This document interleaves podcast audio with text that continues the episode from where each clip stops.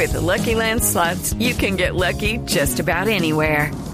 This is your captain speaking. Uh, we've got clear runway and the weather's fine, but we're just going to circle up here a while and uh, get lucky.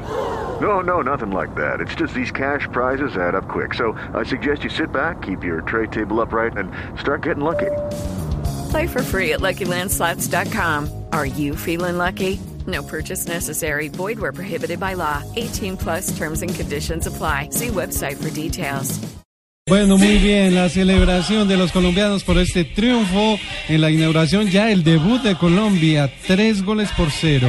En este debut, esta alegría que nos trae a todos los colombianos, pero no todo ha sido festejo, Lexi, porque también se han presentado, pese a que hay ley seca, se han presentado algunos disturbios, algunas alteraciones del orden público que han empañado esta fiesta. Se registran algunos disturbios en el occidente de la ciudad, también en el centro, y toda esta información nos la entrega Juan Carlos Villar.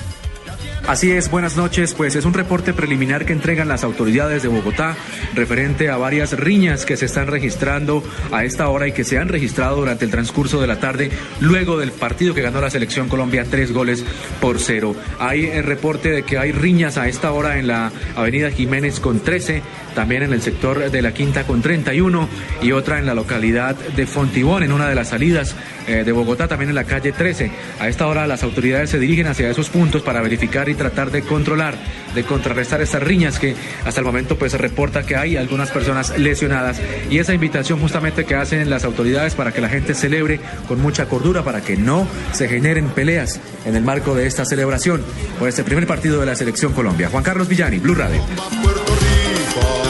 Sí, señor Juan Carlos, gracias. Y a propósito de esta información, también obtuvimos comunicación con el comandante de la Policía Metropolitana de Bogotá, el general Humberto Guationza, y él nos confirmó también de estos desmanes, de algunas riñas, algunas alteraciones del orden público, algunos choques simples también que se han producido tras este festejo, la celebración del eh, triunfo de Colombia. El general Humberto Guationza entregó un pequeño balance a Blue Radio había un ligero aumento de, accidentes de tránsito y de riñas callejeras. Aprovecho la oportunidad para invitar a todos los bogotanos a retirarse de sus casas, ya que a partir de la tarde hay ley seca. Entonces recomendamos no consumir bebidas embriagantes, igualmente a todos los residentes públicos eh, eh, les recordamos que después de la tarde no se pueden vender bebidas embriagantes a ninguna persona en Bogotá y en Colombia.